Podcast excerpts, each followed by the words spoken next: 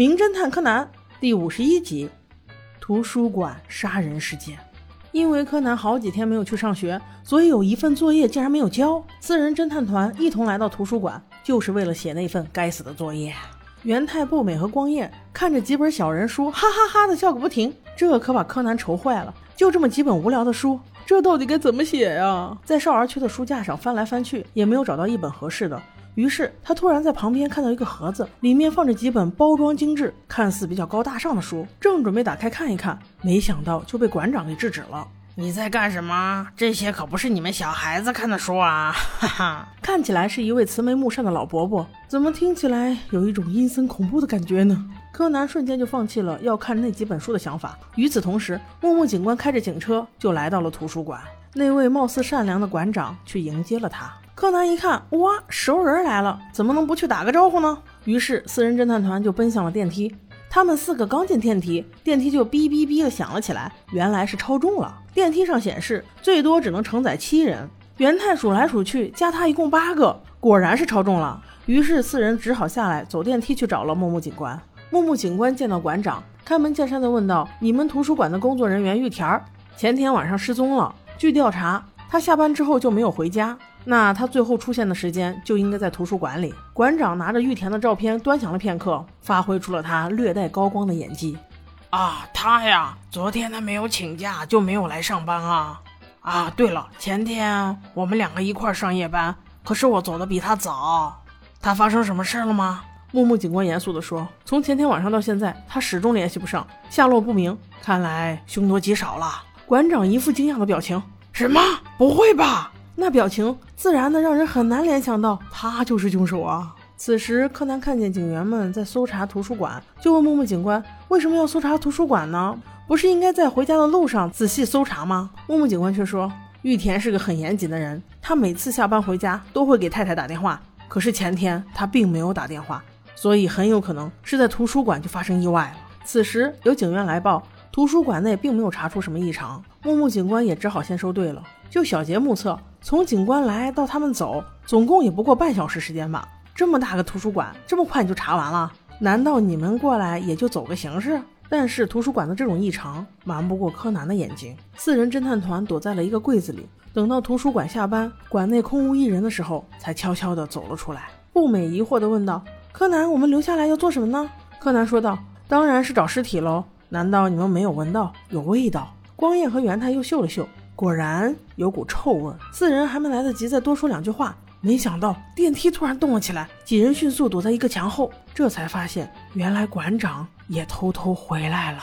白天慈祥的面目早已褪去，惨白的脸上挂着两只绿豆眼儿，再戴上一张可以咧到耳边的嘴巴，真是有够瘆人的。他径直走到早上柯南想要看的那堆书前，自言自语地说道：“玉田那个傻瓜。”要不是看到这些东西，也不会死了。那群警察也是有够粗心的，没想到这么容易就被我打发走了。哈哈哈哈他们根本就想不到，玉田的尸体就躺在这里。这些话被四人团听个真切。柯南心想：等这个怪物走了，我一定要找到玉田的尸体。正想着，元太不知怎地，竟然推了一下门，几人险些被发现。馆长追出来的时候，四人都躲在隔壁卫生间的一个隔档里，还好都是小朋友的身体。馆长啪的一下把卫生间门推开的时候，他们四个都躲在门后，还好只是虚惊一场，否则都得归西呀。眼看着馆长坐电梯走后，几人才又到了刚才那个阅览室。几人计划要从刚才那几本书查起，可是柯南终究忽略了他们都是小学生。步美竟然因为太暗看不清楚，去开了灯。在黑暗的夜里，这一开灯，就像是给还没有走远的馆长鸣枪警示。图书馆里还有人。馆长感觉到了灯光，那阴森的回眸一眼，把小杰的心脏都快吓停跳了。馆长当然也不会傻到放过这个细节，所以他竟悄悄跑回来了。此时他的心情肯定就是，不论是人是鬼，除掉他。四人团此时还后知后觉，以为馆长肯定发现不了。柯南，你也真是心大，把你自己的小命就这么肆无忌惮的交给了这几个小学生伙伴。四人热火朝天的找着，在一个书架上，光彦说：“我把我这一册的书全部都拿下来了，就是元太偷懒，那一侧的他一本都没有拿。柯南看到也怪元太怎么都不动一下，结果元太却说：“这一侧的我也全部拿下来了呀，不信你看，你那一边的才一本没动。”柯南跑去看，果然元太也把书全部拿下来了。那怎么中间还有一排书？而且从两侧看来，都像是对面的书没有拿下来。他取下一本仔细观察，原来中间这一排书没有封边的，从两边看来都像是书的另一侧。这真是好手段，书架两边的人都不会觉得中间还有一排书，所以按照常理，中间这一排书绝对不会有人动过。柯南拿起一本，中间夹的是毒品，他瞬间明白了馆长为什么要杀人。几人准备报警，却发现电话线已经被切断，馆长已经潜入了图书馆，四人团竟还后知后觉呢。既然联系不上警察，几人竟然没有决定先走，而是决定一定要把尸体找到，真是为你们几个捏一把冷汗呀！他们在漆黑的楼道里走着，步美突然鞋带开了，想要系下鞋带，正在蹲下系鞋带的时候，只见一双无声的大手。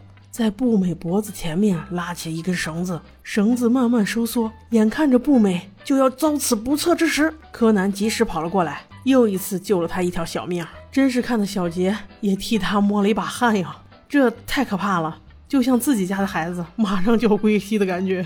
几人又换了一间图书室，找了很久都没有找到所谓的尸体，反而玩起了移动书架。真是小学生的乐趣无处不在啊！就在玩书架期间，柯南突然灵光一现，想到了一个事实：元太就是再胖，体重不过四十公斤，自己十八，步美十五，光彦二十，加起来也不到六十公斤啊。也就是说，他们四个人加起来的体重，也就只有两个成年人的体重。再加上今天一同坐电梯的四个人，也不过六个人，怎么可能超重呢？